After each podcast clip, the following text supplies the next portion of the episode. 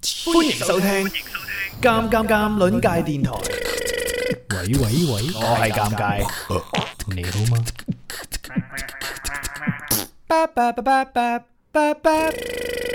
咁啊，歡迎大家入到嚟今日直播間嘅現場啦。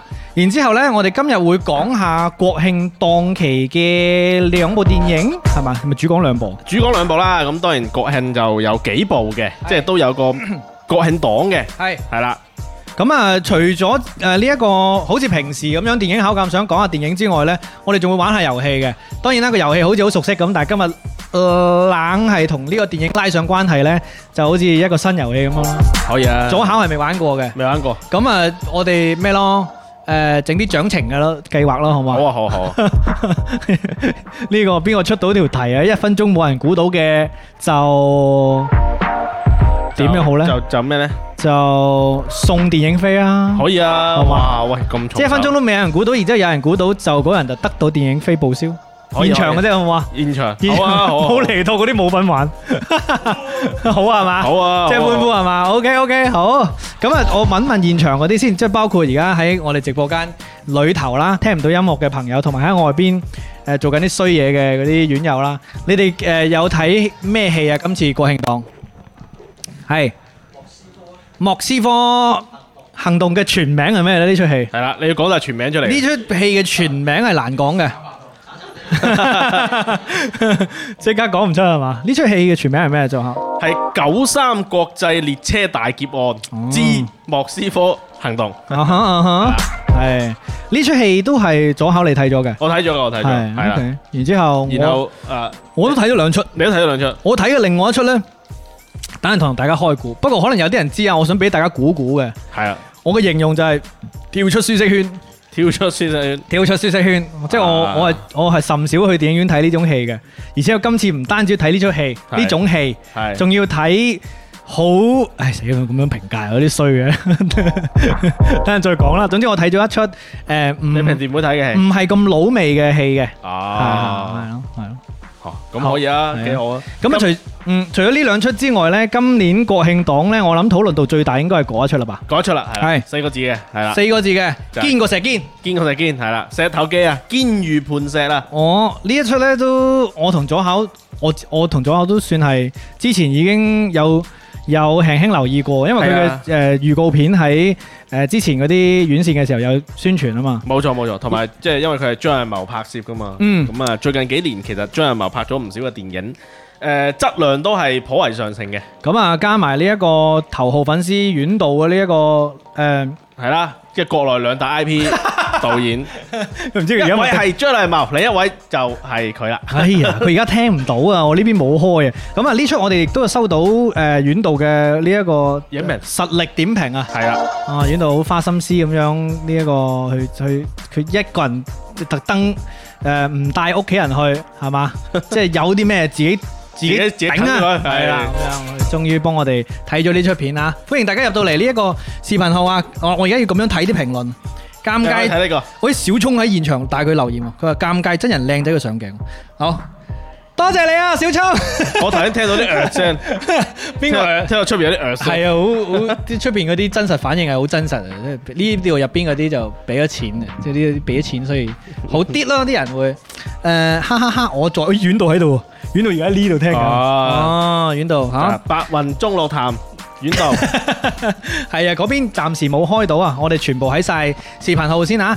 咁如果你哋今年國慶檔期有睇到任何一出戲呢，就可以喺視頻號嘅呢個評論嗰度講講俾我哋聽，你覺得好睇與唔好睇，或者係呢、係個啦你嘅評分啊。或者有群，係，除咗前任之外，全部睇晒喎。哇，犀利喎！好，我公佈啦，我就睇咗，我跳出舒適圈就睇咗嗰一部《前任四》。哦，哇，好犀利！跳出舒適圈，各位現場嘅朋友，你哋有冇人睇過《前任一二三》嘅？有冇人？你你有睇 過？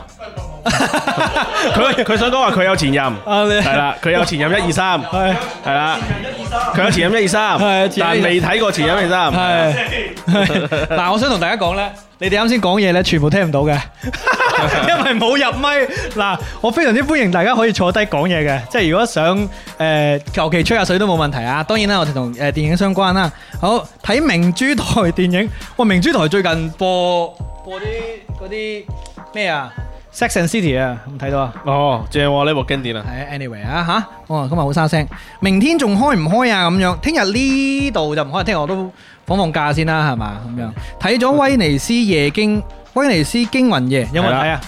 威尼斯驚想魂夜睇嘅，未睇，係係啦。呢一出係咩來頭啊？不如我哋都講下今年國慶檔期有啲咩戲可以俾大家揀下先啦，好嘛？可以啊，可以啊，嗯可以好啊今年國慶呢，其實就係誒主要係嗰四五部係為主嘅。嗯，咁啊，首先會有誒張藝謀嘅《堅如磐石》啦，頭先講咗啦，係嗯跟住仲有呢，就係呢個《莫斯科行動》啊，呢部動作片啊。我本身都係誒諗警匪片住啊，誒動作片係嘛？啊都係啦，警匪 動作片啦。係啊本身我就諗住呢一部咧，或者係誒、呃，好像也沒那麼熱血嘅《熱血沸騰》呢兩部揀嘅，然之後最後揀咗《前 任四》。係啦，喂，厲害厲害，你最後都係冇揀嗰兩部。 係好係啦，咁啊，校生美啦嘛，《熱血沸騰》咧係今年嘅國慶檔唯一一部喜劇片啊，係係啦，咁啊呢部咧其實我本來諗住睇嘅，啊哈，係啦，咁啊最後咧我喺誒《熱血沸騰》同埋呢個誒志願軍之間咧揀咗莫斯科行 動嘅， 哦，咁啊好調皮啊，大家都咁啊，即係當然仲有一部啦，即係頭先有講到啦，就係呢個陳凱歌導演嘅呢部《志願軍》啊，係紅兵出擊啊，係係啦，咁我喺誒短視頻平台咧都見到有啲觀眾睇完之後喊到啊，真係肥啲肥嚟嘅，係啦。值得啊值得喊嘅，係啦，咁啊當然啦，仲有尷尬誒，即係欣賞過嘅呢部《前任四》啦，喂一一年早婚啊嚇，喂好哇睇呢啊個呢個呢個副標題好勁，啊我覺得係一年早婚係。係啦，咁啊我覺得，我覺得啊，得我即係等陣再展開嚟講之前呢，我覺得佢即係啊男主角啦，佢經歷咗幾幾期嘅呢一前個任啊成長啊。誒即係佢唔單止係心態啊，佢體態上邊咧，亦都好符合翻佢而家呢一個呢一套嗰個話題嗰個人設，我覺得非常之好啊，係啊，即係可以炒餸噶啦佢嗰個。好啦，咁啊，開頭我哋就誒除咗呢一個講下誒檔期嘅呢一啲。誒、有啲咩戲揀之外呢？即係我覺得呢，今年呢國慶假期嘅呢一個誒呢一個口碑上邊好似唔係太多正面嘅呢一個評價係嘛？係嗯係今年嘅話，其實就係誒期待值都好高嘅，係大家係啦，咁嗯但係咧就係誒出嚟呢幾部咧，無論從評分同口碑上面嚟講咧，好似都唔見得話真係好好受落啊！嗯，即係今年嘅國慶檔期當中，能夠選擇嘅，其實除咗我哋啱先講嘅，仲有好多部誒、呃卡通片嘅。係啦，誒呃包括呢個《汪汪隊立大公二》啦，有冇人睇啊？《汪汪隊立大功》好似都有朋友睇過，準備睇啊係嘛？帶小朋友睇，係 OK 啊。可以。仲有嘅哪吒嗰出呢？哪吒嗰出，哪吒嗰出係未上啊噶嘛？我未上㗎我是哪吒二之英雄係歸來係嘛？冇。錯，誒，哦，好似哦上咗啦，九月二十九號上嘅。係。啊，呢部未睇。而且仲有一出呢，就係嗰只白色嗰只熊啊，即係嗰個好耐之，即係嗰個 IP 好耐㗎啦。係啊，咩咩熊啊？貝肯悲熊。強熊。係啊，你你哋有冇睇過啊？啊呢部未？即係留意到呢一個，亦都係今年上誒呢一個大電影啦咁樣。所以今年國慶檔期，除咗呢一啲誒，仲有呢啲呢啲動作戲啊、愛情戲之外，仲有啲卡通片嘅。嗯，咁啊，除此之外，好似得嗰一出誒澳門開幕仲喺度嘅，就係引進片啦，係咪？係，啦，冇錯啦，好似都差唔多啦。差唔多啦。係基本上都之係前嗰啲都係即係再上一個月嘅作品啦。咦，我哋再上個月冇提到嘅，譬如第八嫌疑人，有冇人睇咗啊？應該個群裏邊有幾多朋友睇到㗎？係嘛？係啦，有呢現場冇喎，現場啲全部都冇入群喎。現場啲全部都唔喺 群。哎呀，呢邊終於有得聽啦，太好啦！好啦，我見荔枝都開始有人入嚟啦，好歡迎大家嚇！而家正式咁樣開始，啱先嗰啲當冇做過，係嘛？正常了 係當冇嘛？事發生過。係係咪真韓子都嚟咗啊？咁樣唔好理佢啦，喺工作室唔好講呢啲啊，誒禮計啊嚇！咁啊，我哋開始講下誒呢個堅如磐石嘅感覺啊，好嘛？好啊。在此之，前一定要讀讀第二評價第一。有冇有冇卡到啊？誒應該冇嘅，還好嘅，哦哦哦係啊，好好好好啊，咁我哋先嚟用呢一個遠道嘅呢一個誒影評去開啟我哋今日對堅如磐石嘅呢個分享好嘛？可以啊，就係啊咁啊，遠道啊，其實發嚟咗好認真嘅影評嘅，認真係啊係佢話：，哇，佢即係開頭嗰兩句已經好閃啊，真係咩？堅如磐石，播如禪日。哇！嚇死我，以為佢要講嗰個評論啊！係啊你記唔記得豆瓣嗰個評論？我知我知我知嚇死我，以為佢講啊，有少少敏感，好係啦驚好驚。系啦，咁啊，發生什佢麼話就公映版而言呢，核心就唔係權力嘅鬥爭博嘢，而嗯係倫理交易啦。事哦，反倒讓一切政治手段顯得好幼稚同埋婆婆媽媽。嗯佢話張導呢，冇用凌厲嘅視聽風格去塑造一個令人細思極恐嘅權力圈，只係喺呢個權力之下呢，交出咗一份勉強合格嘅行嘢。嗯係啦，剛好呢，與台詞嘅呢裏邊有一句台詞就係、錢外有錢，官上仲有官，形成咗互文啊。嗯咁啊，即係佢認為，即係對應呢句話呢，就佢就寫咗一句評語就係、剪外有剪，啊，剪輯個剪，道上還有道，導演嘅道，係啦，啊，咁呢 個就係院度嘅評價啦。係個人評分呢，十分裏邊呢係俾六點二分嘅，即係啱啱合格啫，係，我零點二分可能啊係俾俾個 I P 嘅。係即係佢佢心目中嘅第一啦係啦嘛，即係作為冇第錯二去。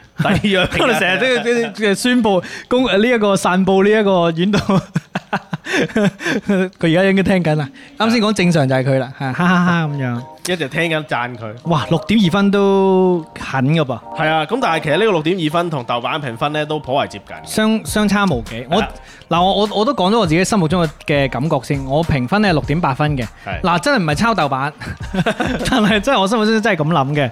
咁如果咧再加多零點二俾即係 I P 咧，咁當然即係 I P 意思就係導演 I P 啦，啊係七點零有七分嘅係嘛？但係咧，即係呢出戲咧，即係即係當院友問我值唔值得入去戲院睇嘅時候咧，嗯我心入邊真係四個字嘅，就係、面目全非啦。係啦，如果真真哦，我睇嘅時候係 r u d o l d 㗎，係嗯我咪同你講，我出咗嚟之後睇到某一幕啦，即係喺個交通工具上有一男有兩個男仔兩兩個男人傾偈嘅嗰一幕，我就開始有啲唔掂啦，有啲不適啦，有啲好不適啊，係啦，即係好好莫名其妙啊開始冇錯。但係嗰陣時候出戲都未及三分一。誒係啊係啊，啱啱開始冇四分一到，係啊係啊係啦，咁反而我嗱，即係有有一啲唔同嘅誒、呃、觀點嘅，有有朋友咧就覺得前邊咧係前同後咧係唔好嘅，嗯我反而咧覺得前同即係前係好嘅，係係跟住中間到後邊都我自己覺得係比較揸流攤有啲，啲有啲淡而無味啦，淡而無味係。我反而覺得開頭嗰幾幕係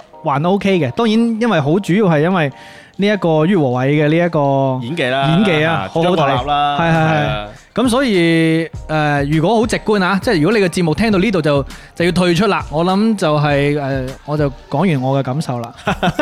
你嗱或咧者都簡單講講個故事背景先。啊係哎呀，因為有好多朋友咧就即係誒，好多朋友第一第一個問我咧係會問話誒，究竟呢部電影係講咩嘅？係係啦，嗯咁啊咩叫堅如磐石咧？咁樣係，同埋一一班男人着住啲風褸望住個鏡頭，咩意思呢？仲要咁賽博朋克係咧，啦係咪？好錯咁樣嘅，係咯。係啦。咁咁呢呢呢個故事咧，其實就係講話喺某個虛構嘅城市裏邊，誒發生咗一單呢啲劫持公交車嘅爆炸案嘅。係咁喺爆炸案調查嘅背後咧，就發現咗有更加黑暗嘅呢啲誒官商勾結嘅內幕。嗯咁然後男主角咧係一個警察嚟嘅，係咁佢喺調查過程當中咧，仲發現同自己嘅身世咧有一啲説不明道不清嘅關係添。嗯嗱咁啊，越挖越黑，越挖越深咁樣。咁係簡單啲嚟講咧，就係講咗一個咁樣嘅故事啦。係咁啦啊，而且咧佢背後就係、即係佢嘅題材咧，嗰、個字好似唔係好講得㗎嘛，即係嗰四個字。誒係，但係可以係取材於呢個誒掃黑除惡嘅嗯運動嘅，係係係係啦。 ，OK 咁 OK，啊即係取材自呢啲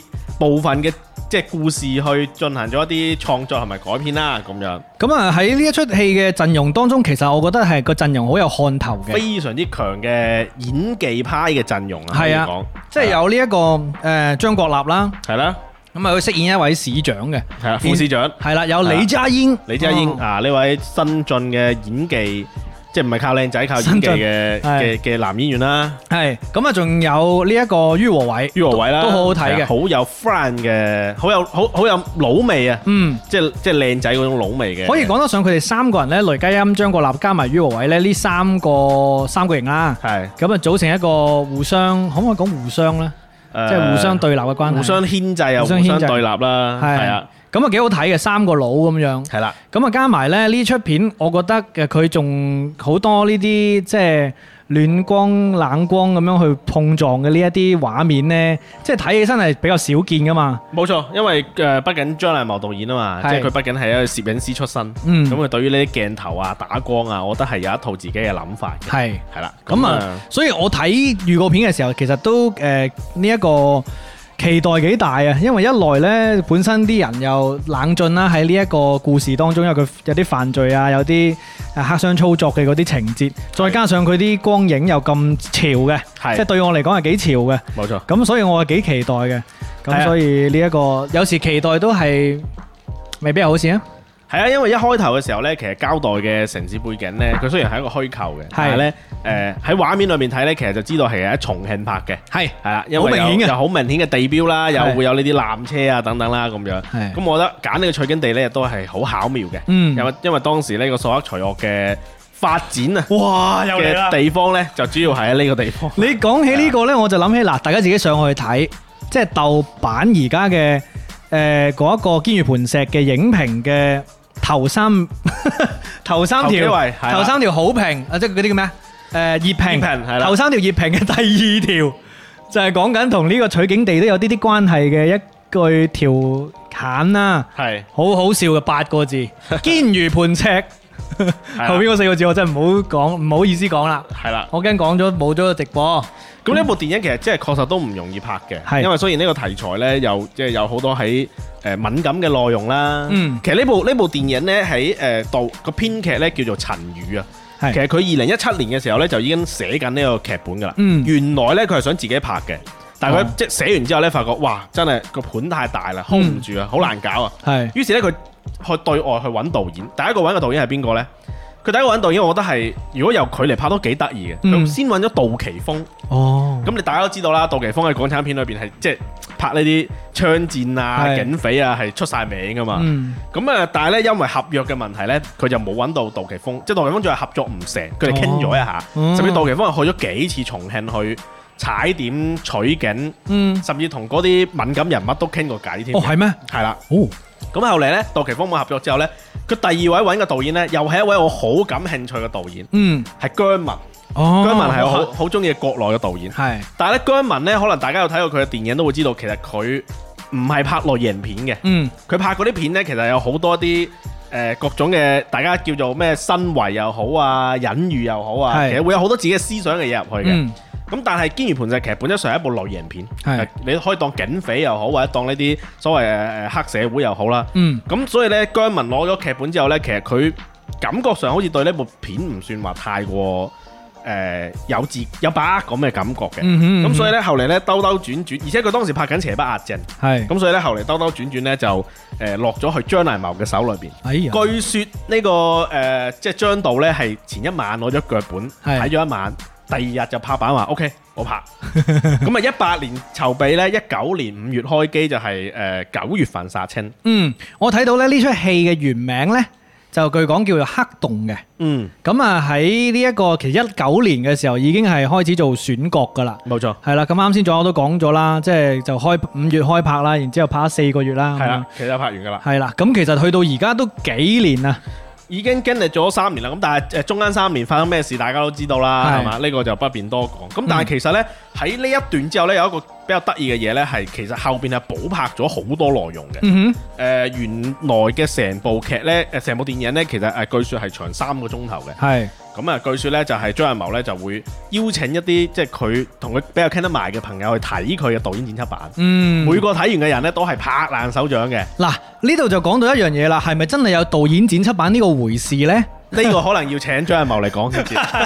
阮 導演啊，阮導，，呢度話打個電話過去問下佢投個粉絲就打電話上嚟，唔係我真係開開個連線先嗱。阮導，如果你連得到線呢，我哋喺荔枝嗰度連線啊。如果你能夠連呢，你就喺荔枝嗰度，連係一入啊，連上嚟。係啦，係啦，講下第二嘅，即係你作為第二去評價第一嘅呢、個， 唔好再講啦，我再講為啊為阿阮導呢個帶嚟很多嘅幸福啊，咁啊，即係誒當時喺二二年九月份嘅時候呢，係補拍咗啲好重要嘅鏡頭，同埋改過剪輯邏輯哈哈嘅，即係剪輯條線都改過，即係包括如果有睇過嘅朋友呢，會見到裏邊係有陳道明嘅戲份，嗯陳道明嘅戲份咧，據說就係後邊補拍嘅，嗯，補拍加入去嘅一個一個新嘅角色或者新嘅視角嚟嘅。係係啦，咁啊，所以咧就係誒呢部片感覺從佢嘅誒寫從寫劇本開始啊，到拍攝到出到嚟咧，其實感覺係即係從一七年到到嗯而家哇，即係好橫長嘅啊跨度橫跨咗好耐嘅一個周期。係誒、呃最後出到嚟一個咁嘅作品就誒、網上而家討論得比較多呢，都係對於佢嘅內容上嘅討論比較多啦。嗯嗯嚇咁、所以咧呢一點上面嚟講就係、誒、每個人嘅睇法會有啲唔同啦。即係有有啲人會基於話誒、哎可能佢原先係好好嘅，誒、啊嗯或者係好似我嘅睇法咁，又覺得係以張藝謀嘅水平誒、係閲歷嚟講呢，佢應該係會拍得出更誒、呃叫做更刺激嘅深入人心更刺激嘅。係嘅特別呢啲題材係嘛？係但係可能亦都係由於咁長時間嘅各種嘅要求啦、審核啦等等，導致最後出到嚟嘅呢個腳本，嗯或者最後出到嚟嘅版本啦係嚇，係誒未必有如第一版咁嗯咁過癮。咁過癮嘅，大家都知道啦係嘛？假翻咗啦，第一版是最好嘅。所以有時即係呢個話題，呢、個題材亦都係我覺得好好有吸引力嘅，但亦都可能正正因為呢個題材呢，就唔係咁容易即係可以放開手腳咯。咯係係啊啊係係啊係，誒遠道在喎，嗱，遠道你可以連線上嚟啦，講下你嘅呢個睇法啦。咁呢，你啱先有提到啦，即係譬如好似陳道明佢呢一個角色，佢所帶嚟嘅嗰個誒嗰嗰個叫做新嘅誒邏輯思路啦， 新嘅羅德斯羅，即係喺故事上邊嘅嗰個嗰、個參與咧，其實係真係好啊誒，用咩字眼咧？真係好好特好特特色嘅，係好特色係。啦，好有我哋呢度特色嘅，係啦。 好歡迎你啊，阮導。係聽到遠道把聲啦。都 Hello，Hello，已經 hello，清楚 hello，嗱， hello 我哋喺室內嗰啲聽唔到啊，室內嗰啲以為我哋同邊個對話緊，喺室外嗰啲 聽到有有把聲聽到啦啊。喂聽到啊，聽到啊，歡迎你，阮導喺邊度而家？我喺間房度，喺度 又唔過嚟係嘛？喺個房嗰度做啲咩事緊要過過嚟呢度玩啊 唔？係咁今日都唔係話十分之完全好得閒，咁所以 咪只能夠遠程去支持下大家。而且係嗰邊我見到啲陣容咁大，我有啲社死。係咩？啊阮導喎。遠道未寫孔已經寫死咗，係喎，仲要嚟，佢仲要係誒暈寫死 喎，都未嚟啊！佢一睇到張相已經嚇窒啦。係唔好咁樣啊，平凡日記好冇？ 好啦，喂，咁啊，阮導誒，我哋啱先分享咗你嘅影評係啊，我啦，講咗你影 評。係嘛？即我聽到，我係聽到。你作為誒即係張藝謀導演嘅頭號粉絲，加 IP 第二，你心情點啊？而家即點 講咧？誒，都係叫做我我之前好似係講過就話誒誒喺我心目中咧，成為咗導演 IP 嘅人冇幾多個噶嘛。嗯係我會因為呢個導演而去睇，咁所以今次呢、個呢、個戲我就係、都係奔住佢去睇，因為哇，終於堅持落嚟啦，終於堅持咗四五年要上，終於搞掂啦啊三四年要上都上得啦，先係啦啦，要搞掂啦。係咯，點知睇完之後，即係我都知，唉，又係要我，又係我要去睇嘅，怪邊個啊？係咪？冇辦法咧。咁講咯喎，而佢家寫得喺自己身上揾揾問喺自己身上揾問題喎，哦，都即幾係好。嗱，呢個就係偶即像係力量 咯。其實我心入邊即係都我我好唔怪導演，唔該導演，我唔怪導演啊，係我只能夠怪怪某啲嘢咯，係咯。我啲人係。咯，我本身心入邊係好想個問題問到，又係遠道嘅，即係係都都問埋咗口嘅。係因為呢，即係呢一個成品出到嚟呢，你誒或多或少感受到佢原來可能唔係咁啊嘛。係但係從而家呢個成品能否啊有機會倒推到佢原來個成品係點呢？ 即係呢個當然即係唔係一件所謂之嘅咁有依據嘅事啦，係嘛？係咁樣去反過嚟做。嗯，但係從呢一方面咁樣去諗，即係從呢個思路去諗啊，或者遠到從你作為作為導演嘅角度去諗，即係如果野心勃勃嘅，我要挑戰呢一個咁樣嘅嘅比較比較邊緣嘅話題，然之後呢又咁樣嘅陣容，你係佢嘅話，你會拍成點呢？我覺得佢其實係即係我我當然我亦都會有睇一啲文章嘅解讀啦，嗯嚇咁亦都有誒、呃即係了解一啲佢採訪嘅前後嘅一啲透露咗少少嘅細節啦。係，咁所以我係 feel 到佢想往咩方向做嘅，嗯即係我係知道有一個六到七分，即係六到七成嘅答案嘅。係，但係因為為咗唔可以劇透俾大家啦，哦咁、我就唔可以講詳係喎啊唔講詳細。但係一定係有更大嘅人係被隱去咗嘅，嗯，即係即係有所謂嘅保護傘，係啦，同呢個拍攝嘅地方有冇關係嘅咧？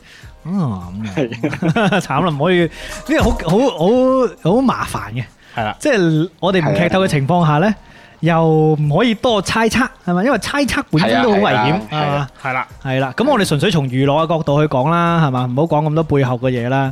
即係呢出戲咧，誒誒、嗯遠道你係單獨去睇咗噶嘛，係嘛？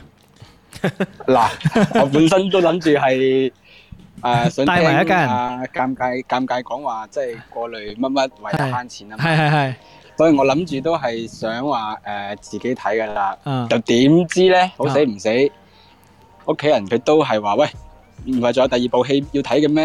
嗯邊、部啊？因為我之前我一開始就講咗話睇呢部先，但係後尾我都係轉咗態先睇莫斯科。睇完莫哦斯科之後，跟住所以尋日佢又問我。唔係仲有一部戲嘅咩？唔唔見你提嘅，啊我就啊，你講嗰個張藝謀係咪？佢話係啊，幾時去睇啊？ 跟住我啲騎虎難下，我就話嗱，依家俾你揀，你想睇陳凱歌嘅戰爭片，定係張藝謀呢部？佢就咁梗係張藝謀啦， 哇你咁樣，哇！即係淨啊係直接擺佢兩個所以上呢攞係啊，淨係講名係嘛？係係。咁最後就一齊去睇咗啦，係成家人去睇咗。係啦，係係啦家人睇咗啦，好啦，睇完之後想問下，即係啦係即係唔問你呢啲專業意見啦，你你身邊屋企人睇完之後，佢哋嘅反應係點咧？佢哋嘅反應就係、嗱，首先佢喺過程中一直喺度吐槽某啲事情嘅。 佢哋佢哋吐槽嘅點嗱，呢、個唔關呢、個唔關劇透事啊，純娛樂。啊，佢吐槽嘅點就係吐槽啊某位女女女演員，哦，唉咁煩，又喺度講呢啲，唉傻。係，我知我知我知你啱啱啦，我知你啱啱啦，我都有嗰啲 feel 嘅。係，我我同埋我想提示下係現場嘅聽眾先，即係你哋係聽唔到遠道把聲噶嘛，係嘛？因為喺出邊先聽得到嘅， 即係提醒下你哋呢一點啊。好，你繼續，即係講誒屋企人吐槽嗰個女演員，嗯夠嗰個角色啦，嗰個角色係其實你開佢名都唔緊要嘅，係都好多人吐槽即佢係啊。即係咩？即係哇！即係另一位 madam 啦，係咪啊？講緊另一位 madam 啦，係係啊，係，梗係真啦係。抓狂啊！我我我我同左考講咩咧？印證咗係我我就話佢嗰啲係對白咧，唔知係咪因為咧誒唔信咗某位劇組當中嘅年輕人寫嘅嗰啲無聊嘢啊， 即係懶係 加啲，懶 我唔知啊，即咩係咩，我們稱之為愛情嗰 啲 啊，啊有，咪搞錯啊咁樣。有啲好土味嘅情話。係咯，咁樣即係我我本身都有少少緊張噶啦，跟住 加句土味情話，突然間哦我謝咗咁樣。好，anyway 呢啲都係咯小問題啦，係嘛？嗯吐槽下啫咁樣係，嗯，然之後，跟住就係出到嚟之後咧，佢哋竟然係冇咩討論點，嗯即係佢哋就咁樣誒、呃低下頭，唉，哇！啊周邊好多燒嘢食啊，成成成，即係就喺度講呢啲即係睇 hell 非算典數。話題係，啊冇乜嘢帶走係就嘛得我同係啦嗯，就得我同我妹咧，即係係就喺度一直喺度討論吐槽，佢究竟刪改啲咩，佢究竟有啲咩唔合理，嗯其實我哋要點樣反推啲乜，我哋就喺度討論呢樣嘢。佢哋兩個老人家就冇乜興趣討論啦。 但係尋日咧嗰個莫斯科咧，佢哋都仲會話：，哇！唉頭先都都幾激烈喎，好刺激喎咁樣係嘛哇，都幾大場面喎。嗯， 哇，係咁係咯呢個所以好，從咁直到啊係咧，你但係我想講，即係佢嘅有少少後勁係咩咧？係直到今朝早中午食飯嗰陣，嗯突然間我阿媽問：啊，其實嗰個陳聰佢係咪咩咩咩咩咩嘅咧？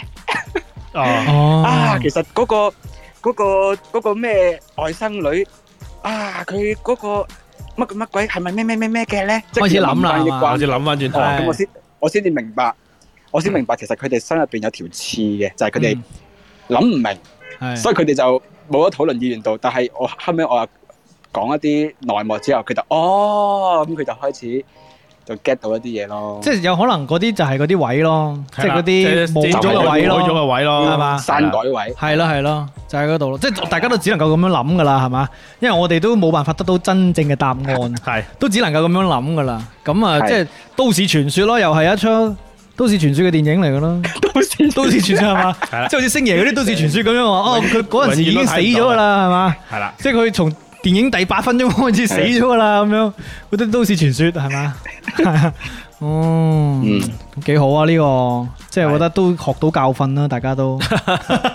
喂，但係都好難 噶，即係你入戲院之前你唔會知呢啲嘢噶嘛。或者或者講其實好難信嘅，係啦，即係睇電影好過人噶嘛，係嘛係啦係嗯啦？即係人哋話即係我哋猜測佢點改或者改啲咩咧，即係呢啲。誒好、難嗯講，但係其實我都偏向於係誒阿阮導嘅睇法，因為你諗下佢原先呢部電影個名叫《黑洞》，係咁證明佢就好黑㗎啦。嗯黑洞就係將所有光都吸晒嘛。係咁所以我覺得如果佢叫得呢個名呢，就就證明呢部片裏面應該可能冇個好人嘅，係全部都俾黑洞吸晒。嗯但係你個名一改成堅如磐石呢，喂，最起碼有一個石我喺就度。揾唔到佢佢邊度邊度堅啊嘛邊度喂，係啦，有人堅問呢個問 題啊，佢話點解佢要堅如磐石嘅？邊個堅如磐石係啊啊，？我都唔知啊。係啦，阿石喺邊度？先阿經過石阿堅阿。早考咁介，你哋知唔知咧？即係你哋可唔可以解釋？你你冇問呢個問題嘅時候咧嗱，，我可以解釋俾你知點解佢堅如磐石嘅係。我嗱我我完全冇諗過呢個問題啊！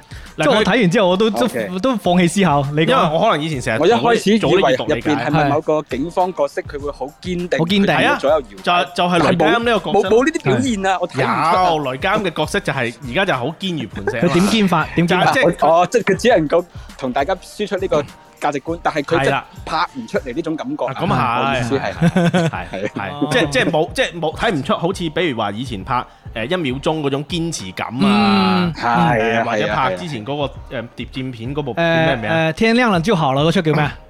嗰出誒嗰部叫咩叫咩？啊，懸崖之上係。啊，原來之上嗰種係即係即係為咗要達成某個即係目目標，係然後要捨生取義嗰種感覺係係冇嘅。嗯，即係人物張力其實係好弱嘅，包括雷佳音喺裏邊好似好似啲好好似啲很早的。好好好似啲誒好好弱好弱雞咁樣嘅嗰種嗰種感覺啊嗰種感覺呢嗯係啦。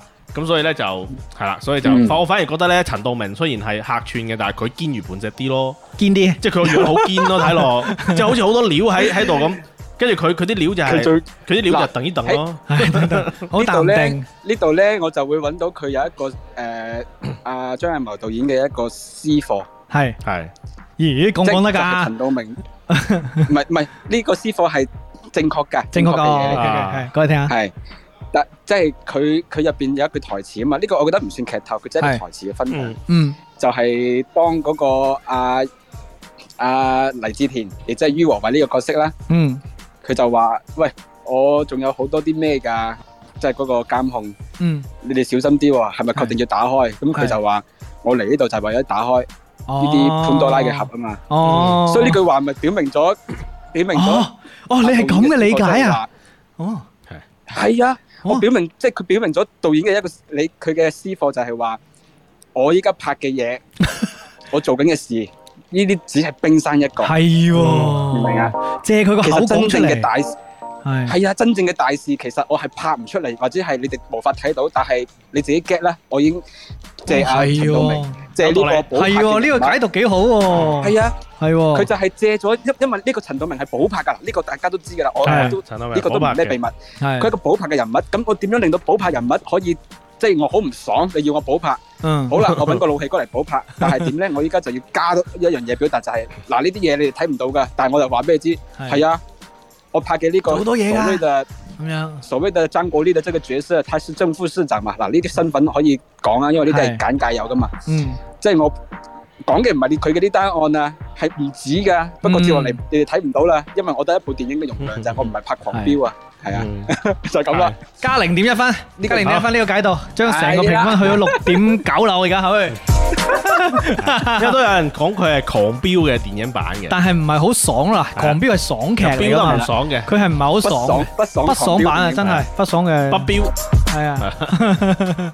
同埋左考有一句影評咧，我覺得好正嘅，就係咧算唔算劇透咧？即係我唔講嗰個係真實嘅內容係點啦，就係話啲大佬好似好多嘢咁樣啊嘛。係啊好似好多料，但係其實佢哋嘅手段永即係嚟嚟去去喺呢出戲入邊都係得一種嘅啫。嗰種手段我哋就唔唔講都得嘅，係嘛係啊？但係嚟嚟去去都係嗰一招，即係講都得嘅，就係就係嗰隻黑社會嗰招咯，係有嘛晒啦，係係啊啦。，就就係係嗰招啫嘛。就係消滅佢咁樣係嘛？係啦，係咯，冇乜冇錯冇乜手即係段，即係即係解決唔到問題，咪解決提出問題嘅人。係啦，冇錯咯，就係咁樣。咁啊，辛苦你喎，阮導，多謝院導。你都學到唔少教訓，係嘛？係你上位嘅機會啊，但係聽阮導，講，你上位我啦，係聽啊上次阿陶老師，陶老師透露咗係係就話啊，好似唔知係咪春節檔又有阿國師係啊係啊嘅電應影，該有嘅，係啊有啊，應該有嘅，好似係咁啊，啊，好勤力啦真係。又即管再期待一 下再放馬過嚟啦，得啦係啊，到時你得啦你到時你唔好雲社恐啦，到時你上嚟啦，好唔好我哋上啊？嚟講，春節嘅時候係。啊，好好好啦好好好，就咁樣啦多謝多謝影導多謝影導。好。嗱，我覺得呢出戲呢，我哋去到呢度呢都差唔多噶啦，最後小總結啦，做下交俾你。係啊，咁我覺得呢部片呢，其實誒優缺點都可可頗為明顯嘅。係優點就係頭先你講到啦，首先就係就係佢嘅色彩同埋視覺都好唔錯啦。嗯咁啊，國師揸揸機啊，唔係揸機啦，即係國師作為呢個導演，就肯定呢方面即係品質上硬品質上肯定唔會差得去邊嘅。嗯咁同埋呢，仲有一點我覺得幾得意嘅，亦都係可以作為大家去睇嘅一個評判依據，就係係佢暴力血腥嘅場面啊比較多嘅，嗯，比我預想中多好多，係而且都幾殘忍下，係啊有啲場面。有啲有啲地方有啲畫面都幾直白嘅。係啊，係咁所以呢點呢，如果你係諗住帶小朋友去睇呢，就即係三思啦。哎呀，我覺得千祈唔係啊好因為真係會比較暴力、血嗯腥，係啦，有出啲血地量比較大。係啦，有啲地方呢都有少少啲性暗示嘅，係係啦，同埋我有有見到佢有唔少嘅呢啲 jump scare，即係啊係嗰係啊係啲啊跳嚇嗰啲場係啊面，係啊係啊。我都覺得幾即係幾大挑戰嘅。係啦咁樣係咯。咁啊，當然啦，即係支撐起呢啲演出嘅，亦都係一啲好戲之人啦。我覺得參演嘅呢啲演員呢，本身演技都係好，冇乜問題即係佢出六成功力，其實基本上都已經係幾好睇㗎啦。嗯係啦，咁啊，所以咧呢呢幾點呢，我覺得係佢嘅優點。係咁啊，缺點都好明顯嘅，就係頭先講嘅，可能誒、呃即係我哋冇下冇辦冇辦法去評判啦，嗯即係究竟佢係咪真係刪減啊，定係改劇本啊，定點樣？但係呢，成部戲睇落嚟呢，就係、即係感覺會有好多嘅誒、呃即係令你睇唔明嘅地方。嗯比如話舉個例子就係可能係人物關係係，裏面出現咗好多唔同嘅人物，但係呢，有一啲人物關係呢係冇交代清楚佢哋係，比如話誒誒有呢兩個主要角色係點樣反目成仇㗎？嗯啊點解佢哋會互相要搞對方啊？誒、然後有啲人物角色呢又出咗場之後呢，後邊又唔見咗嘅。嗯，係啦，誒最後用個結尾嘅時候，輕輕一句文字就話俾你知佢嘅結局咁樣。一張 PPT 講完。啊係一張 PPT 講完咁樣嘅，咁誒有好多地方又好點到即止啦，即係係講嘅嘢都唔唔係好誒可以圓得到成個故事啦，呢個都係唔爽嘅位嚟嘅，係啦，咁所以咧就變咗係即係最後俾到你嘅就係、哦佢其實都唔冇咩太多嘅反轉啦，誒、嗯最後亦都只有驚嚇，係好少驚喜啦咁樣，咁誒。裏邊啲人物動機啊，包括頭先講嘅嗰位誒、女演員啊，即係即係都唔唔唔唔唔使隱蔽，就係、周冬雨呢個角色咧，個角色。又係好迷嘅，嗯，即係同埋咧，佢作為女主角，誒、或者叫可唔可以算女主角咧？係啊誒、，一部分女主角啦，係嗯咁佢同埋雷監呢個男主角咧，其實咧企埋一齊咧係冇乜 CP 感一嘅。啲 CP 感都冇嘅，嗯哼係啦、咁夾硬即係有好多令你覺得夾硬嚟嘅地方，同埋嗯好多利用巧合去推進嘅地方。咁啊、所以咧綜合嚟講，其實我係一個即係好好複雜哇嘅又跌咗啦個分感。覺。係啦，而家得六點五分嘅啫。哎係呦啦，啊我之前睇好似係六點九定係六點八。係啦，哎呦我所以咧我自己個人觀感咧就係、我覺得呢部嘢嘅底子係一部冇嘢好嘅嘢 嚟嘅。係我好嘅嘢。係啦，即係佢可能會比較更黑暗啊，嗯更加令你毛骨悚然啊。但係係基於好多種種嘅原因呢，最後呈現出嚟嘅可能係一個誒、呃半半成品吧，或者叫做誒、呃改過味嘅成品吧。嗯咁、所以嗰陣味就唔係唔係原先拍出嚟或者我哋所期待嘅嗰個味道啦。即係可能最後留低嘅就係嗰啲僅餘嘅殘忍嘅鏡頭啦。係啦，所以最後呢，佢就被改成或者係被拍成咗一部平平無奇嘅誒、呃警匪片咯，嗯啊平平無奇嘅嘅呢個呢、個片咯，所以就誒、呃、變咗係可能我覺得最大原因都係大家期望就太高咯，嗯畢竟亦都係國師係嘛呢幾年出咗好多好嘅電影，係啊咁大家衝住佢嘅期咁嘅期待。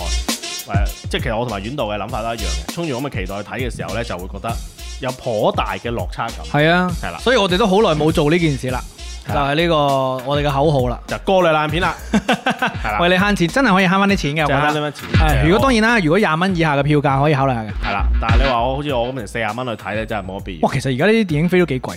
係因為即係國慶假期啊嘛，嗯咁喺呢一波肯定係即係電影嘅高峰啦。係啊。係啦，咁啊，所以呢一部就應該我同尷尬嘅意見都比較一致啊。是的，咁啊，我覺得咧呢部咧，尤其是又唔係唔係適合即係全家去睇嗰啲戲啦。嗯咁啊，情侶嘅一定唔會揀噶啦。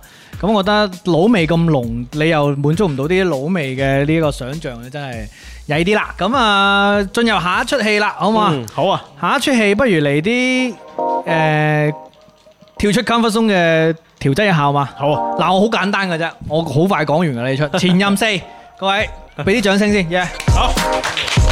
唔係，我想先，我想先問一問先，係即係點解你會揀睇前任四先？嗱，就咁嘅，我就咩啊？叫咩啊？ 嗱，我平時好少睇愛情片嘅，咁咧我中意睇咩咧？我中意睇啲綜藝入邊嘅愛情橋段嘅， 即係我寧願睇中真人 show 入邊嘅愛情橋段，我都唔睇嗰啲演出嚟嘅愛情片。係，我係咁衰嘅。咁今次咧，我想即係你知我哋電影考鑑想全部都男人聽啊嘛，你睇，當當然有一兩位女仔啦，咁啊，咁我都想令到我哋嘅女性觀眾誒嘅聽眾多啲，咁我就睇睇啲即係女仔中意睇嘅戲啦，睇下有冇機會去攞翻啲分啊啦咁樣。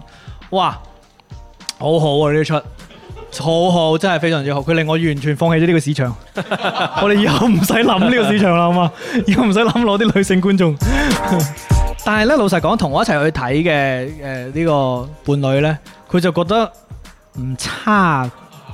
嗱，我啱先個評價係好好嘛，係嘛？係佢覺得唔差嘅，係啦覺得唔差嘅，即係佢話呃即係即係都誒係係咁上下啦咁樣，即係你本身對呢啲愛情片唔算話太大期望，佢可能佢以前睇過上一部啊，就係《前任三》，咁咧佢睇呢一出咧，佢可能揾翻即係睇翻我哋舊嗰出，可能舊嗰出會好睇啲吧，我唔知啊。即係上一出誒食芒果同埋呢一個啊食芒果食芒果招喚食芒果嘅嗰個橋段好出名噶嘛，跟住扮至尊寶啊嘛，韓庚係嘛？咁上一出好似評價係熱烈啲嘅，咁可能今出咧佢有少少 call back 翻上一出嘅，咁可能呢部分幫佢加翻啲分啩。咁咧我誒誒、呃即係女伴咧，佢俾嘅分數係七分，七分，哇，七分都幾高喎。係哦即係可能即係男仔同女仔睇同一部電影會有唔同嘅唔同嘅觀感感，我覺得一定唔同觀感噶啦。係咁對我嚟講咧，我大概三分鐘左右，受，係我就覺得哇個冷氣都幾凍 喎。就已經想屙尿啦。老實講，唔知係咪咧？因為呢出戲其實幾啱誒，最近我睇咗一幅圖啊，係即 係嗰啲電影院入邊有火鍋食嗰啲咧，哦，一路食火鍋一路睇戲嗰啲，呢出戲真係好啱。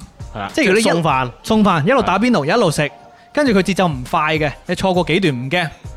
即係中間佢因為佢中間有啲段有啲網絡段子講下嘅，即係講下大家對於誒早結婚嘅嗰啲觀感啊。因為佢呢一出叫《英年早婚》啊嘛。咁係咁我覺得即係亦都有啲兩個男人講誒、呃拍拖啊、識女仔啊嘅嗰啲段子嘅，咁嗰啲都係純粹笑完就對個劇情冇乜幫助嗰啲，笑完就過噶啦，睇唔睇都得。咁我覺得幾輕鬆嘅，所以我建議大家抽個電磁爐 去，即係如果你食你去嗰間戲院咧冇得食火鍋嘅，抽個電磁爐自去，己搞。自己搞買嗰啲火鍋底料咁樣，係咁都幾好嘅咁樣。哦，咁啊係啦咁你嘅評分係幾多 咧？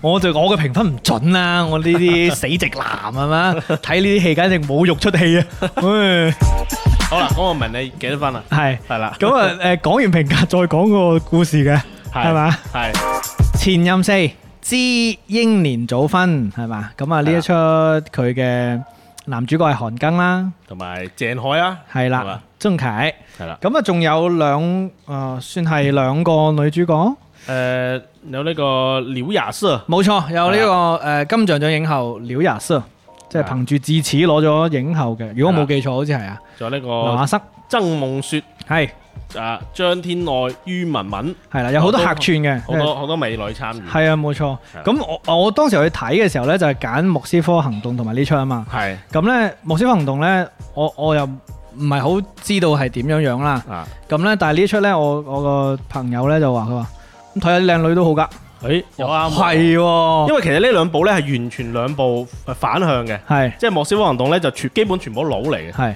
係啦，就各種佬，誒、係有有高有呢啲誒老中老年 佬啦，年年輕佬啦，係甚至有啲基基地嘅啦，各種佬各係咩種佬咁樣㗎？係啊，佢裏邊有一個角色咧係我唔哦要女朋友，我都要自己契契哥嘅，哦，講角色嘅自己契哥哦係啦契，咁嗱呢呢部咧就係誒佬好少，然後女好多，而且佢其實佢入邊有好多都講到一啲即係心靈嘅東西嘅，即係有啲心靈按摩嘅一啲。即係好感性嘅嘢。感性感性嗰哦嗰啲，咁尤其是其實我覺得劉亞瑟做得好好唔錯嘅，嗯，即係我覺得幾好睇嘅。尤其是呢一出戲入邊咧，佢除咗當然啲故事啊人物之外咧，佢啲誒即係啲人啲着嗰啲衫啊，同埋啲置景都好好睇嘅，嗯哦即係呢方面都我我諗我諗應該好。視覺感受。係係幾舒服嘅咁嗯樣，佢、就算去釣個魚啊，都會着到靚靚咁樣啊，咁啊幾好嘅咁樣，哦，係啦。咁唔咁怪得知啦。咁其實即係但係係啊，其實我我嚟評價其實冇乜參考意義，因為咧我對於啲台詞唔係太過共鳴感咁強啊，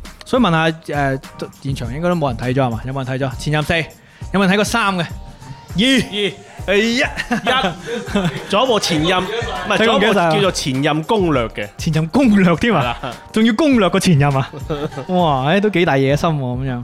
咁佢佢佢其實呢，即係呢出戲呢，佢個故事呢，就係講到誒、呃男主角啦，韓庚啦，佢已經經歷咗好多段戀情啦。咁呢，佢又即係佢啲前任已經向前看啦，但係佢又未向前看到。然之後呢，佢仲不停喺呢個戀愛當中沉淪啦，咁樣即係想揾到完美嘅另一半或者係靈魂伴侶咁樣。嗯，咁啊，即係每一個前度都教識佢一個道理咁樣嘅一種誒、呃故事咯，咁樣呢、個新嘅前度，即係又新一出戲嘅新嘅女朋友，又成為新嘅前度啦，又教識佢一個道理咁樣咯，係嘛？人生流流長，有排拍拖啊，拍到六啊歲都仲有得學新道理㗎咁樣，係咁啦。啊，期待下一部前任 啦。好，係講嘛完。嗱，我冇話推唔推薦啊，因為老實講，我嘅我嘅意見應該唔係太準重要確啊， 係啊係啊，但係我覺得應該就係即係呢一個誒評分，其實佢都唔算低啊，誒，評分有佢其成實都幾高嘅，有係六啊點四，即係哦係同咩同堅如盤就差唔多分。係咩係啊 哦咁啊，大所以大家家可以諗諗佢。大家明白啦，係啦，好大家明白啦，好啊，咁啊又下一出啦，幾好哦，夠快夠快。係啦咁下一出應該係誒比較多朋友睇過嘅嚇，係啦，就係呢個莫斯科行動啊，係係啦，九三國際列車大劫案 啊，有邊個睇咗啊？現場哦，有冇朋友肥肥睇睇咗嘅？哇！今年大家唔去睇戲喎，係嘛係？咁你嚟聽呢個直播做乜嘢咧？ 啊即係睇你唔係睇戲，係啦。咁睇嚟國慶檔咧，即係通過呢個都睇得出，即係真係冇冇乜春節慾望檔係嘛冇春節檔咁咁勁啊，嗯，係啦。曳啲曳係啲啦。好啊，咁啊咁呢出戲可以講下背景先啦呢。部呢出戲咧，即係你睇佢個前面個個頭都知道啦，即係係九三國際列車大劫案，佢叫得呢個名咧，嗯好明顯就係即係真實故事改編嘅。係咁佢哋咧就係改編自咧就係一九九三年五月份咧，誒喺北京開去莫斯科嘅一部列車上面咧，誒就發生咗一個誒大劫案啊！嚇，啊，咁佢就話有前後有四班唔同嘅匪徒呢，嗯就喺唔同嘅站點上車，就對車上啲乘客呢，就係即係又打又又又搶劫等等各種各樣嘅嘢。哦咁誒，呃而且呢，就係唔俾飯佢食，係啦，呢而且呢幾班劫匪呢，好有即係條理嘅，好條理添嘅。即係各即係佢係一一部分喺車頭，一部分喺車尾，往中間打劫。哦即係所以呢，就咁樣就唔會有甩漏啦，哦確保全車都掃晒。掃蕩式嘅打劫，嗯係啊掃車係啦係咁樣。咁佢咧誒喺掃蕩過程當中咧，有啲乘客咧跳車嘅，哦跳車反抗嘅。哦，咁咧，但係結果咧都反而俾佢捉翻嚟，即係嘅吉傷添。吉傷啊！係啦，咁所以咧呢呢部即係呢呢個呢個劫案咧，當時係引起好大嘅震動嘅，因哦為，真當實時事件改編嘅。係啦。咁當時點解啲誒劫匪會睇中呢部車咧？就係當時有個誒特別嘅歷史嘅時刻嘅，即係因為九零年大家都知道蘇聯解體啊嘛。嗯嗯係啊，咁啊解體咗之後呢，就係蘇聯、俄羅斯啦，或者叫嗰陣時就變成咗就國內呢，就係物價就好混亂嘅啊，所以誒物資又好短缺啦，所以呢就好需要喺中國即係成日去倒賣一啲生活物品過去，嗯嗯即係佢舉個例子就可能一個打火機喺國內係呃誒五毫子嘅，係可能去到嗰度可以賣五蚊，係咁所以呢，就好多人呢，就係倒賣物資過去嗰嗰陣時邊，應該唔俾嘅話，係其實相當係走私嘅。係係係係。啦，咁咧，所以咧喺嗰班列車上面嘅人咧，係一係咧就懷有好多有用嘅物資，一係咧就懷有好多現金，啊嗯啊，因為佢哋咧就會叫呢啲人叫做盜嘢，豆嘢係豆裏邊嘢，有個名詞就叫盜嘢，係啦，啊咁就係係其實盜嘢嘅意思就係捉盜賣的，係係啦，投機咁呢倒把。係啦，所以咧呢班劫匪就睇中咗呢部列車，點解其他車唔搶，一定要搶你莫斯科嗰班咧？就係因為呢呢全部班都係車上面盜啲嘢人咧有錢，哦而且佢做嗰啲嘢咧唔講得出嚟，所以我劫咗你啊！你都唔敢報警嗯亂咁講啦，係嘛？所以咧，其實就係因為呢個咁嘅原因啦，哦咁就揀咗呢一個案件作為呢個故事嘅原型啊。係係啦咁咧呢部誒電影咧，基本上都係講翻呢件事嘅。咁佢嗯主要其實就講翻誒呢個案件發生咗之後咧，誒喺中國呢邊咧就派出咗一個叫做誒即係刑警刑警隊啦，嗯嚇係公安刑警隊啦，就遠赴莫斯科咧就調查同埋捉呢班人嘅。咁啊喺呢個過程當中呢，就係即係同呢啲劫匪鬥智鬥勇啦，鬥智鬥勇咁就係啊最後就誒、當然最後結局，但係大家肯定知㗎啦，係嘛？戰無不勝， 係啦，咁做乜嘢啊？啊？你前面嗰個 前置咁啊，咁啊，係啦，主要就係咁啊，就揭揭開咗呢個驚天大陰謀，哎係啦，好嘢，我話喺我睇到咧陣容方面都頗有吸引力啦。陣容係好有吸引力㗎，即係呢啊呢個陣容呢，其實都係一啲好誒好，我好中意演員，同埋好有誒呢個演戲嘅技巧能力嘅人，係包括有呢個張涵予啦。張涵予咧，我成日覺得佢係好適合做啲中國式硬漢，嗯嗯即係我覺得，比如話，如果中國人要拍一部中國零零七咧，就係要揾張涵予呢種人啊去拍啦。佢就哎最適合做中國嘅 James 同意 Bond 係啦？嘛？哦係啦哟，，即係佢咧皮膚有啲黝黑，係然後咧個誒個頭呢眉頭深鎖，係啦，個頭咧就要剪到好好差唔多光咁滯嘅係，但係又有少少頭髮硬漢係啦，好硬啊！佢一笑咧，一但係佢一笑咧，又覺得佢啊佢幾型喎，幾型英帥靚正係係啦。咁咧咁呢嗱，大家知道我哋老味係幾濃啦，係啦，口咗老味，真係 好中好中意老味。係啦。咁啊啲女聽眾聽到一一一節一節吓咩料啊？咩嚟㗎？即刻搜下佢咩咩料啊？係啊，王嘉爾，王嘉爾，咁啊，除咗係佢之後咧，仲有另一位咧，大家就好熟啦，係嗯德華啦，係啊，劉華啦嚇，劉德華，劉德華喺裏邊咧飾演咗一個。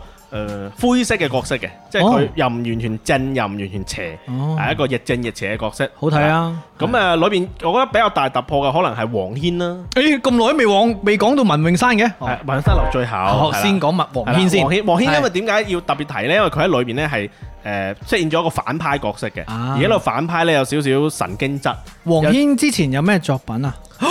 黃軒之前拍過好多推拿喎，sorry，係啊好唔好意思好多好嘅電影啊，係喎誒長津湖啦、妖貓傳啦，係喎係等等佢都有出演過嘅。係啊嗯，我都幾中意黃軒呢一位演員，係比較實力派。哦，真係慘啦，冇睇呃誒，即係誒認樣唔認名添係啦，係對唔住咁。啊，今次佢飾演呢個角色咧，有有位聽眾朋友即係喺群裏邊都講啦，啊即係嗯覺得佢有少少好似想搞到好似希斯萊傑咁樣，哦，即係有少少小丑啊，癲癲地嗰種，即係嗰個反社會啊，嗯誒有神經質啊嗰種反派嘅。嗯，咁啊幾有意思嘅，即係係睇個演。其實咧，我當時又唔知黃軒參演咗呢部電影嘅，嗯我睇嘅時候咧，甚至一開始認唔出佢嘅係，我以為係一個年輕演員嚟。係後嚟先，誒黃軒嚟喎咁樣，所以其實我覺得佢嘅演出咧係誒整容式嘅演技幾得意嘅。 ，OK，係幾幾有意思，幾有突破嘅。係係啦，咁啊，除咗呢幾位之外咧，呢部電影裏邊咧最令我喜歡咧就係呢 個文張本旭啦，就係呢 個文詠珊，哦， 終於講到啦，就係呢個文詠珊啦。係哇即係文詠珊裏邊咧係飾演咗一個誒大哥嘅女孩嘛，誒大哥的女孩啦，係啊的女人係啊係啊即係反派嗰邊嘅其中一個角色啦。係係啊，咁咧哇，真係好正，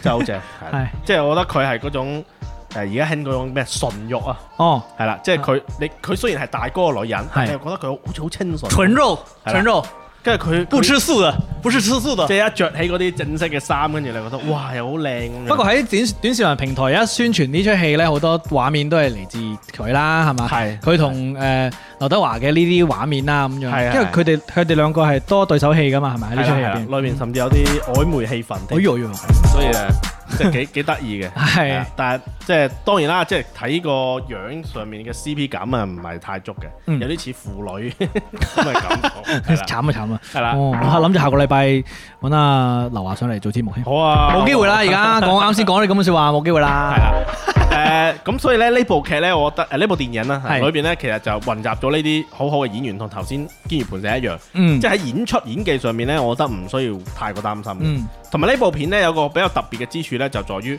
誒嗰位導演啊，邱禮濤，可能大家好多有睇過啦，熟悉嘅誒、拍《掃毒》啊，拍呢、個誒、產專家啊咁樣。嗯咁想第一個佢同劉德華成日合作啦，第二個港產片嘅味道會肯定係即係喺呢啲警匪啊打鬥上邊嗯啊，肯定係比較誒、呃投入嘅。係咁啊喺今次呢部電影裏邊呢，其實呢，誒呢啲場面佢都做得好好嘅，因嗯為喺火車上面發生劫案呢，所以誒、呃就會係香港導演好擅長嗰種咩呢？就係、好窄嘅空間裏邊去嗯打交啦，係即係成龍都係好擅長呢套啊，係啊係啊，好窄嘅空間，利用空間裏邊好僅餘嘅嘢去打交。嗯咁裏邊其實有幾段火車上面嘅打戲呢，都係做得唔好唔錯嘅。哦啊，咁加上睇到啲硬漢，佢裏邊嘅硬漢組成咧，除咗有頭先張涵予一種即係即係比較老味重嘅之外咧，仲會有啲小年輕東嘅，北南硬漢，係啦，仲有啲小年輕啦，甚至仲有啲少數民族嘅嗯嘅嘅，因為佢要去到俄羅斯咧，就要借助嗰邊嘅一啲誒、呃即係當地人一齊合作啊嘛，咁、嗯哼所以咧仲會有啲異域風情嘅。哦，咁同埋咧，佢有好多取景嘅拍攝咧，誒、誒，即係都會涉及到呢啲俄羅斯嘅元素。嗯咁所以咧，其實係誒、呃即係有有有帶異域風情嘅港產片氣息嘅警匪片。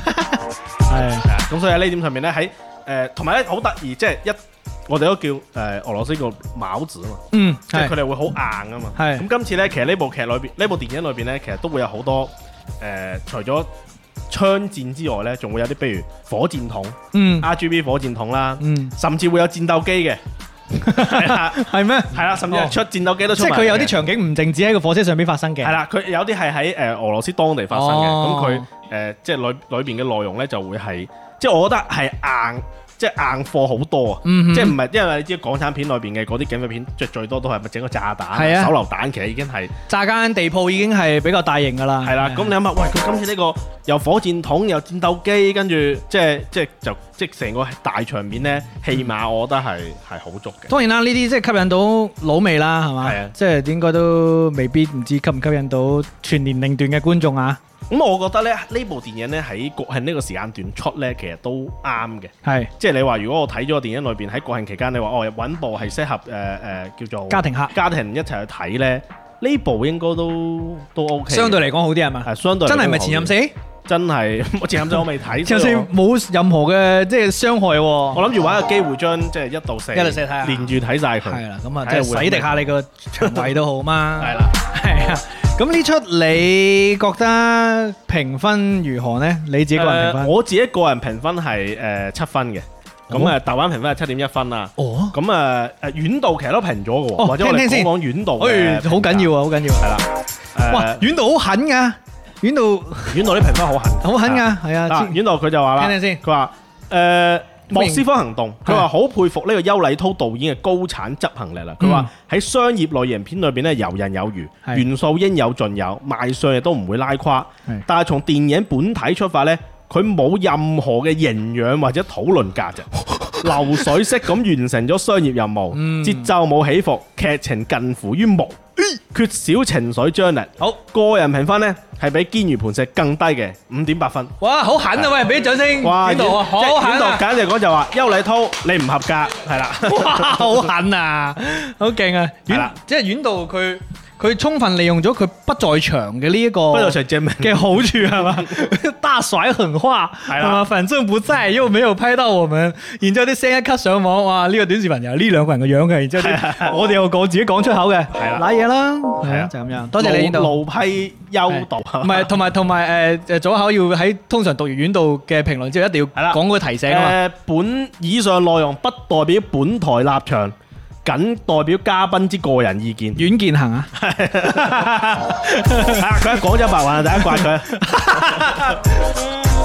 好啦，嗱都幾勁啊！咁但係我我都係同意嘅，我同比意嘅啊較同意，即係我就覺得呢部誒片呢，就係一部好誒普通咯，嗯即係一部好普通嘅警匪片咯，係就好似嗰種誒我誒中午打開咗一個外賣，我唔知睇咩好 誒，但我唔想咁燒腦，因為下午仲要開會，咁我就打隨便打開一部咁嗯係誒一點二五倍速，OK 呢部我覺得係一部你可以發夢好好片啊嘛。係呢個嘅片嚟 嘅，嗱，想發夢入我哋個群啊，係啦加 Who's 尷尬，W H O S G A M G A Y，加唔到就加，加咁多加，咁 咧好正啊！我哋借遠道嘅口咧，講出咗好多好正嘅説話，所以我話咧，遠道真係多啲嚟，多啲嚟密啲手，好唔好？啊咁多啲呢部呢，我覺得即係誒，呃同埋前任四，我覺得有一個幾得意嘅對比嘅。啊我覺得前任四呢，肯定係會好在乎女性觀眾嘅感受。女性向所以佢裏邊咧話唔定會有好多，即係我自己推斷啦係嚇，即係會有好多係好感性嘅係嘅內容，的而且確係係，啦，因為誒、呃即係女性嘅思考嘅角度，肯定係會可能會相對偏感性一啲，同埋有時咧，即係戲咧，即係除咗質實質嘅內容啊，即係台詞啊、劇本啊之外咧，其實嗯氛圍都係一種嘅價值嚟嘅。係即係情緒價值啊！係你睇呢出戲嘅時候，個 feel 好好，個氛圍好好，個氣氛好好，係。咁都係一個好唔錯嘅價值嚟嘅。但係莫斯科行動咧，完全係另一回事嘅，係啦。佢佢俾你嘅價值咧，就係呢啲硬橋硬馬嘅打鬥咯，嗯對咯。但係咧，另一方面咧，誒、女性朋友可能唔會太中意呢部電影，係因為誒講嘅例子就係佢裏邊所有嘅女性嘅角色，包括文詠珊咁正嘅角色，係到頭嚟都係一個工具人嘅角色嚟嘅啫。啊，裏邊其實就係一班佬啊，跟住咧女性咧就即係女性角色就顯得相對嚟講陪襯。嗯，咁所以咧，我覺得可能誒、呃、對女性觀眾嚟講，睇起身唔係會太過，即係除非你真係好中意嗰班佬咯，係嗯，啦、如唔果係係呢太可過誒，即係照顧到係嘛？係啦，咁所以咧，嗯可能就係呢兩部電影可能分別有都對應咗兩個兩個取向嘅呃取向嘅觀觀眾眾咯，係啊係，即係係你話哇，我就中意睇呢啲誒警匪片硬橋硬馬嘅，打嚟打去打嚟打去咁樣嗯嘅咁樣，誒哎咁呢個可能會係一個選擇係，但係佢可能唔係呢個類型片裏面最好或者比較好嘅選擇，所以都提醒咗我咧，我哋嘅節目係好應該加入女性嘅力量啊！係啦，即係真係有啲我哋誒、呃即係能力範圍之內嘅感受唔到嘅一啲即係價值咧，我覺得需要揾啲外援幫下手，即係係嘛？好啊好啊好啊，係嘛？即係呢一個，如果有可以喺呢方面幫到我哋嘅誒聽眾又好啦，或者係咩都好啦， 大家可以加入我哋嘅社群啦，成啊為我哋呢一個即係點評嘅一份子。咁啊喺呢一啲，尤其是更好難揀嘅時候呢，俾多啲參考我哋。咁啊，今次嘅假期算係難揀㗎啦。咁啊，誒佢嘅難揀係唔係在於話太多好嘢唔知點揀，嗯而係你要喺啲矮仔裏邊掹個高嘅，唔係咁容 易。都係㗎。咁啊，呢、個旅遊都係一個唔錯嘅選擇嚟嘅。 好好啦，咁啊，今日呢，我哋電影考鑑賞呢，原則上就係主要嘅內容就係接近尾聲㗎啦。咁啊，但係為咗衝呢個節目嘅時間呢，同埋 呢，俾咗現場嘅觀眾佢哋企好耐有啲，啊坐好耐，企好耐，你睇，再外邊嗰啲已經嗱睇下嗱，呢啲企好耐嗰啲啦，然之後外邊有一啲唔知佢做咩嘅，係啦，係聽到。圍埋一齊唔知佢做咩我。又唔記得佢哋個名啦，咪點佢哋名。咁咧跟住落嚟，我想同大家玩下遊戲嘅。咦，有好啊嘢想有嘢想分享係嘛？嚟，好開個麥俾你，哦唔係唔係呢呢個麥係講啊，喂，聽唔聽到？聽到聽到，聽到係你講啊，誒，其實因為我係睇咗莫斯科行動啦，係咁其實我頭先聽咗左考一啲分享咧，其實我都有少少誒，有少觸動係嘛係有少少嘢想分享。哎好好好好好因為因為其實頭先左考主要係講咗一啲誒關於角色啊、關於人物嘅一啲內容啦，啊但係係我呢邊咧其實係對於劇情嘅一啲誒誒成個成個劇本其實有少少有少少疑問，因為因為佢而家係改咗名叫一個九三國際列車大大劫劫案係係啊，但係其實如果左考你睇過呢呢部片嘅話咧，其實你會發覺佢呢部片係唔單止呢單案嘅。係佢仲有一單案嗯嘅，所以其實誒頭頭先我睇尷尬嘅反反應咧，就話誒原來有啲呃唔係呢部車唔係呢部外邊嘅車上係面啦發係現，啦即係係係即係佢你睇呢個名咧，你會發覺佢即係你會感覺佢係一個好似東嗰個東方快車謀殺係係案咁樣一件事咁樣係，嗯但其實佢唔係嘅，嗯佢只係一個引子，係佢就係啦開咗個頭，跟住後係邊啦就另一單冇錯案，所以其嗯實我就覺得佢可能成個劇本有少少零碎。係嗯，嗯。係尤其係前邊前邊嗰、呃、可能有半個鐘到四十分鐘左右呢、個內容呢，其實係誒、呃非常之零散嘅，因為佢嘅角色好多，係係所以我我感覺我有啲跟唔上，即係睇嘅話，嗯跟住跟住誒，呃而且劉華到咗中段先至出現嘅，嗯係啊，所以其實佢係特別演出，係啦係咪，即係佢唔算係佢想好似客串咁樣。係啦係啦係啦，係但係但係電影又搞到佢好似主角咁。你會打幾分呢？肥肥我誒、呃我其實會比較贊同阿阮導嘅分數，即係係我會比阮導稍微高少少，我可能六點零到六點五之間。嗯哦，係而且我覺得誒呃佢、即即係因為邱導啊、邱禮滔導演，佢其實擅長嘅嘢係爆炸，嗯係係爆炸就藝術，係啊係爆炸就藝術。跟住佢我其實睇咗前面三分之二咧，佢係未有爆炸嘅係，即係我感覺佢可能今次收斂咗，係啊但係其實佢到咗最後。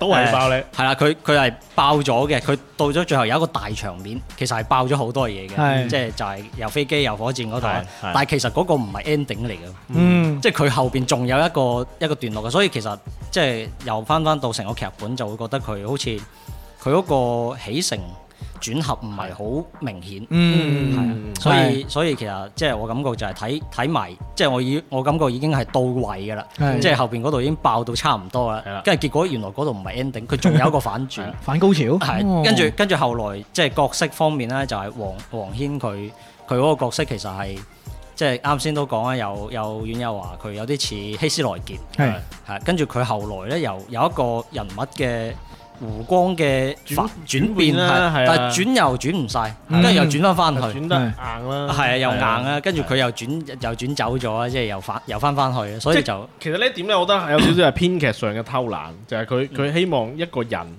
嘅轉變咧，好多時候基於佢嘅即係親情啊，係咩回憶起過去嘅人生啊，靠呢啲靠咁自樣我覺醒係係嘛？啦，靠自我覺醒去改變佢嘅嘅人物態度，或者嘗試去幫人物進行一啲洗白。我覺得呢樣嘢咧，確實係幾冇說服力嘅。呢個係左考嘅黑星，左考最驚就係呢種。最驚呢，最驚呢大樣，即家係即係，但係呢樣係最容易噶 嘛。即係你你做緊壞事，我突然間同你講，喂，你諗下你個女啊， 佢話冇事啊， 我真係我真係唔想做啊，唔做啦哎做啊做 啊做啊咁，即係就係咁樣。喂，呢樣嘢咧有個有個好勁嘅點係咩咧？你唔可以話佢唔啱，係係嘛？因為呢樣嘢永遠係正確嘅係。但係你你你如果話佢啱咧，你又覺得喂，咁你即係揀呃我食食嗰啲嘢嘅啫喎，咁即係我睇咗咁耐做乜嘢啫？你一開始話俾我你聽一就開算咯，始你一開始見到佢第一面，喂，你諗下你個女你個女啊啊，得 啦，哦你使得後邊搞 咁多嘢係咪？係冇女錯。幾年之前生咗啦，咁樣係係冇理由而家先知啊！所多以謝你肥肥，好， 好正好啊啊！好俾啊好啊掌聲肥肥啊！耶！喂，有冇朋友仲想上咪分享下？想翻分享下？分享其他嘢得㗎，前前任四係啊！啊，分享其他嘢都 OK à. 㗎。啊！女性朋友係啊嘛，阿 Lam 要唔要講？你有冇睇戲今年？冇睇好 嘢，好嘢好嘢。嗱，好啦，咁啊，我哋今日正常嘅內容咧就接近尾聲啦。咁啊，多謝啱先冒充我嘅一位院友 啊，話自己叫尷尬嘅唔係我嚟㗎，院度嗰個唔係我嚟㗎，放 心。咁啊，跟住落嚟玩少少遊戲先結束我哋今日嘅呢個直播好嘛？好好好好呢個遊戲好簡單嘅啫，大家都識玩㗎啦，就係海龜湯。就係呢個誒誒巴西龜湯，咁咧誒內容當然係電影啦，係嘛？啊呢兩個咪都可以上嚟講嘢嘅，咁咧我哋就以送電影飛作為福利啦，好啊好嘛？哇即係當然電影飛係送報銷啦，係嘛？咁啊，即係呢個大家自己去睇完之後翻嚟報銷啦，咁樣，咁啊玩三輪啦，好嘛？好啊，玩三輪送三張啦，咁樣，咁啊好簡單嘅啫，我哋都唔好計時啦，好，邊個估到就送俾邊個，好，好嘛？咁我哋兩個線上有冇反應？先上冇咩？線上冇， 線上唔好唔好煩大家啦，然嚇搶答嘅可以，呢個咪嗱嚟，但係要喺咪要對咪講喎，要對咪對要對咪咪，講喎，係啊係啊，好啦，幫清咗先係好你。萬一出邊啲人玩唔玩？喂，送電影飛，唔好理佢哋啦，減少競爭。但係咧，外邊嘅朋友啊，如果你哋想參與都可以，就係、呢、個誒、呃、搶電影飛嘅呢個報銷嘅呢個遊戲啊，好嘛？係啦，好明顯啦，打暈。 好嚟，咁啊，我哋兩個出題㗎係嘛？係啊，出題啦。唔係，我我哋先，我哋先定一步先。先定一步先，先定一步唔我哋兩係，個我覺得先如果先落第一步如果你心入邊有咧，你直接出，唔使同我商量。哦係啦咁啊嘛。係，誒，或者你先啦，你先啦，你先。我哦諗諗先， Ờ. 哦，我我嗱我我嗯或或者咁嚟嚟。嗱，我今年咧最中意嘅一出戲，我今年最中意嘅一出戲，今年呢個當然唔係真係提示啦，因為鬼知咩係嘛？係啦，咁啊咁啊提示就係佢咧係一出倫理慘案，嗯，發生咗倫理嘅慘案。色的他，消失的他係嘛？唔係，嗱未講完啊！除咗倫理慘案，唔係你可以估噶啦。除咗倫理慘案之外呢，好慘真係好慘，個主角個遭遇好慘，仲係呢一出好多角色嘅戲嚟嘅。講完。封神第一部，封神第一部係嘛？倫理慘案係唔係真係倫理慘案？真係倫理慘案。又又確實好多講聲喎，確實好多角色，又啱喎又好倫理，係啦好但係唔啱唔啱。好嗱，我將個鏡頭西過去先。係啊。倫理慘案誒，唔係其實第一個，我覺得第一個信息係最多最多誒內容嘅，就係因為係尷尬，佢話佢今年最喜歡。我今年好喜歡呢出戲嘅，係啦，咁佢平時喜歡啲咩？可以問是非題，喂可以問是非題。有冇喺大陸院線上映嘅？有有喺內地上映啦，倫理慘案啦，好多角色嘅。倫理慘今年我最可喜愛嘅係唔係外國片？唔係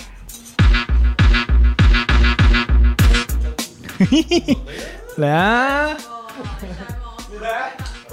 撳手機係嘛？真係難㗎啦！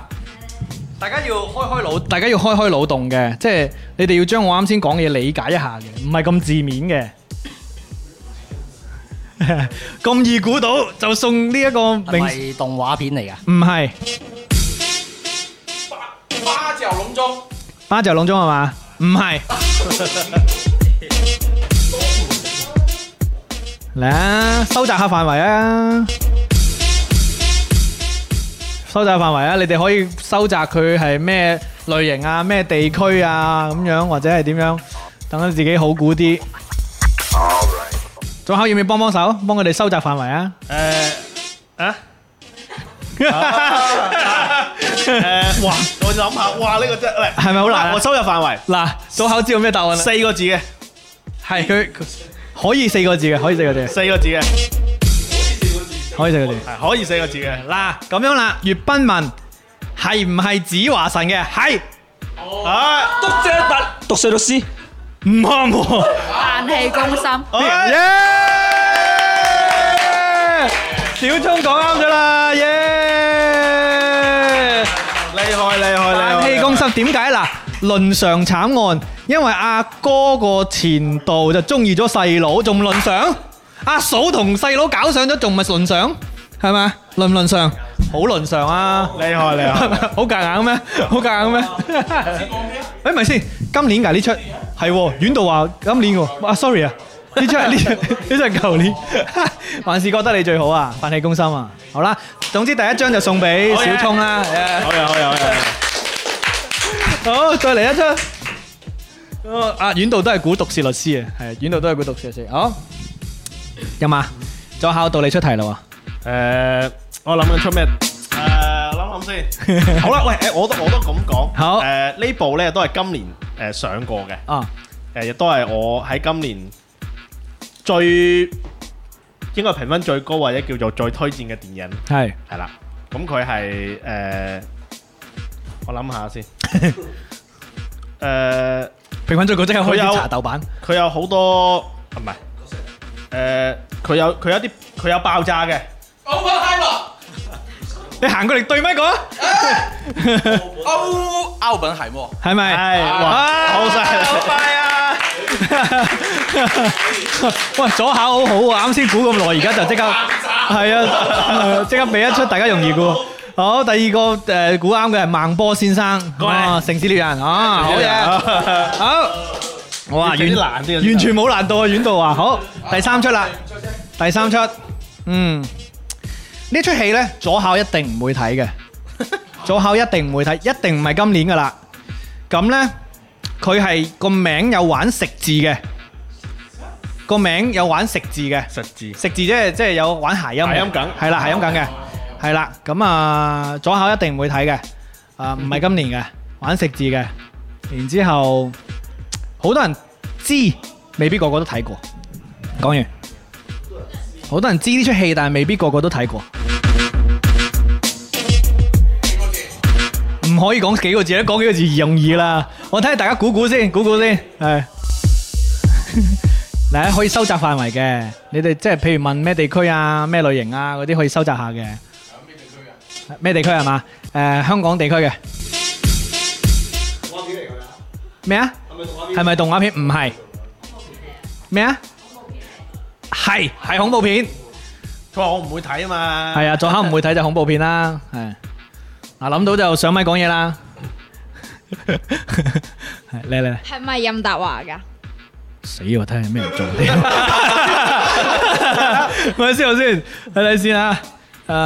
誒、任達華有冇份呢？應該係冇嘅，應該係冇嘅，應該係冇嘅。啊，冇嘅，冇嘅，冇嘅，冇嘅，冇嘅，冇嘅，冇任達華份嘅。任賢齊？唔係，唔係。嚟啊！收集範圍啊，有冇人收集範圍啊？啦，係大鼻哥，係咪三個短篇？誒、誒，嗰、部電影係咪三個短篇故事？嗱，老實講咧，我冇睇過呢出片 嘅，但係佢係咪三個短片應該就唔係。你哋心入邊係咪諗緊陰陽路啊？唔係陰陽路，唔係陰陽路，不過近噶啦，近噶啦，香港嘅恐怖片，誒、好多人聽過，未必個個都睇過嘅。跟住我再俾咗啲咩提示，差唔多啦。